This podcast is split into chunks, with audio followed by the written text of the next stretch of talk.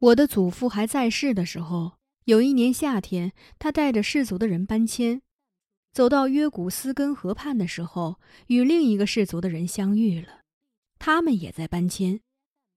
于是，两个不同氏族的人停了下来，开始了三天三夜的聚会和狂欢。大家打来野兽，围着篝火喝酒吃肉，唱歌跳舞。林克和尼都萨满就是在那里与达玛拉相识的。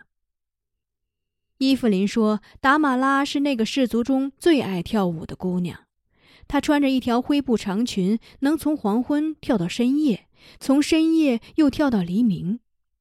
她那欢蹦乱跳的样子格外讨人喜欢，林克和尼都萨满都喜欢上了她。”他们几乎是同时跟我的祖父说，他们喜欢那个叫达玛拉的姑娘，要娶她为妻。祖父为难了，他没有想到自己的两个儿子爱上的是同一个姑娘。祖父把这事悄悄说与达玛拉的父亲，想让他问问自己的女儿，她相中了哪一个。如果他一个也没看上的话，事情就好办了。谁知这个爱跳舞的姑娘跟她的父亲说：“这两个小伙子都不错，胖的看上去温和忠厚，瘦的看上去精明开朗，他跟哪一个都行。”这让达马拉的父亲和我的祖父都犯了难，他自己却不犯难。他把林克和尼都萨满的魂儿都勾出来了，而他自己却稳着神儿，依然跳他的舞，每跳完一曲，还要甜甜的冲别人笑一笑。祖父最后想出了一个主意，他把林克和尼都萨满都叫来，先对他们说：“你们都是我可爱的儿子。既然你们看上的姑娘是同一个，这个姑娘又说你们谁都可以做她的新郎，那么你们当中必须有一个人要做出让步。”他先问尼都萨满：“你愿意让达马拉跟林克在一起吗？”尼都萨满摇了摇头，说：“除非是雷电化作绳索，把达玛拉捆到林克面前，否则我不会答应的。”祖父又问林克：“你愿意达玛拉被你哥哥娶走吗？”林克说：“除非这世界洪水滔滔，洪流卷走了我，而把达玛拉和哥哥冲到一个岛上，否则我不会答应的。”祖父就说：“那好吧，我求了天了，天让你们用自己的剑来说话。”那时正值雨季，森林中有一种生长在树上的白色蘑菇会在这时节出现，我们叫它猴头。它有拳头那么大，毛茸茸的。如果把猴头蘑和山鸡炖在一起，再嘴刁的人也会赞叹它的鲜美。猴头蘑生长在柞树上。它是一种有趣的蘑菇，一般是孪生的。如果你在一棵树上发现了它，那么在这棵树附近往往有另外一个与它相对着。祖父就在约古斯根河畔的森林中找到了两个相对着的猴头蘑，让林克和尼都萨满比试剑术，也就是说，谁射中了猴头蘑，谁就娶达马拉。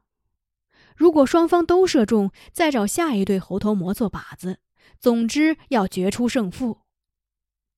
伊芙琳说：“那两棵生长着猴头魔的座树在一条线上，相距一个西楞柱那么长的距离，看上去像是一对兄弟。”林克和尼都萨满带着弓箭来到那两棵树前的时候，两个乌里愣的人都跑来看，不过达马拉没来。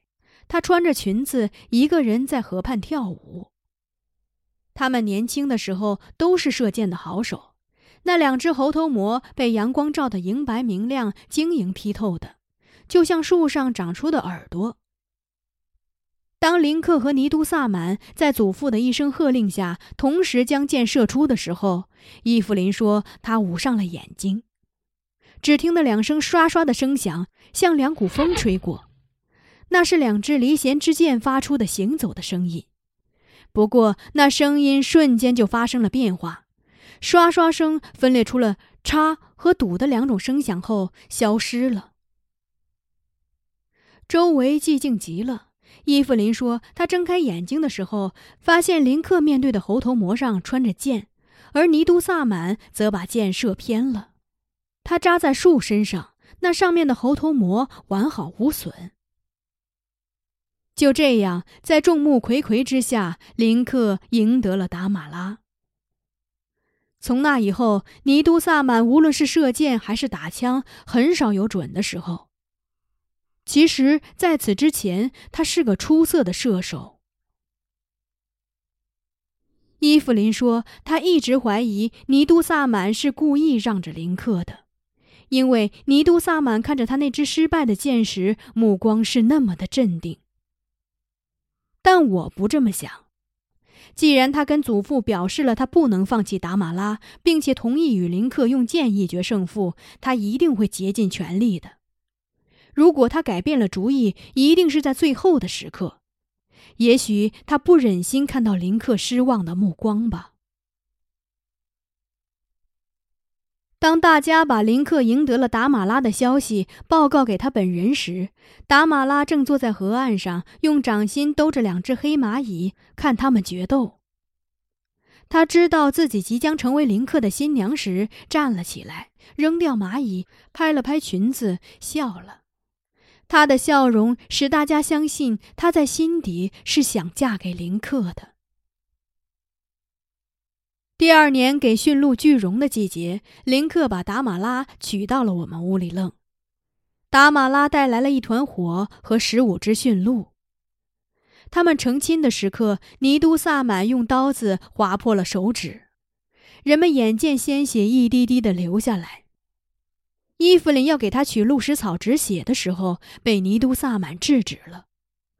只见他竖起滴血的手指，放在嘴前吹了吹，那血竟奇迹般的止住了。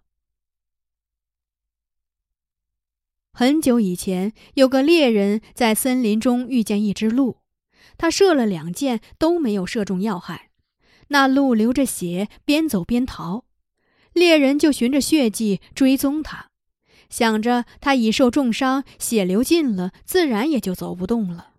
然而追着追着，猎人发现血迹消失了，鹿顺利的逃脱了。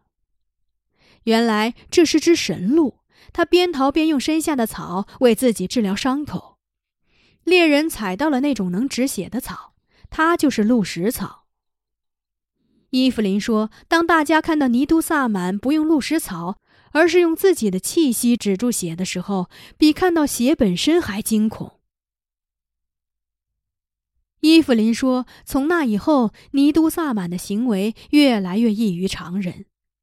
他几天几夜不吃不喝，却仍能精力充沛地走上一天的路。他光着脚踏过荆棘丛的时候，脚却没有一点划伤，连个刺都不会扎上。有一天，他在河岸被一块石头绊了脚，气得冲他踢了一脚，谁知这块巨石竟然像鸟一样飞了起来，一路奔向河水。”咚的一声，沉入水底。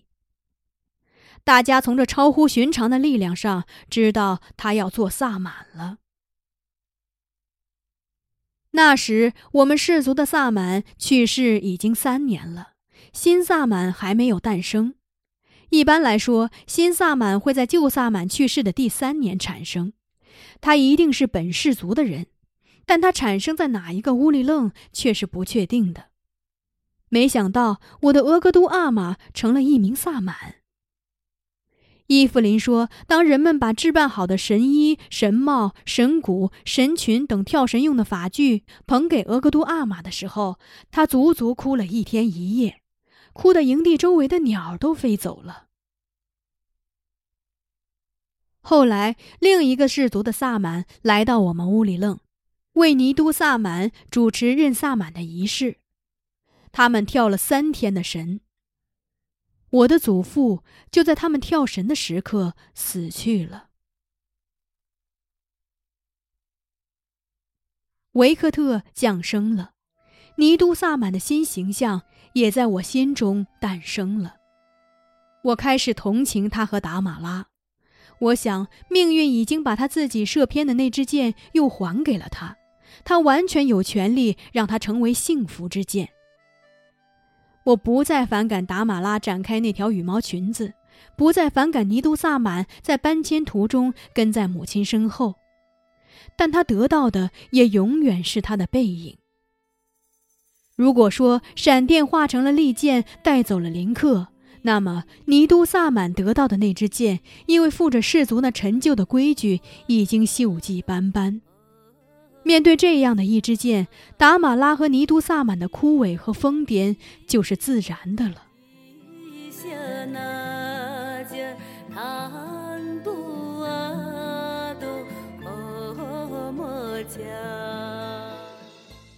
维克特三岁的时候，我的弟弟鲁尼娶了妮好。那年大概是康德五年吧。在欢庆婚礼的篝火的灰烬旁，在黎明时分，达玛拉永远的走了。她是穿着尼都萨满为她缝制的那条羽毛裙子，跳着舞走的。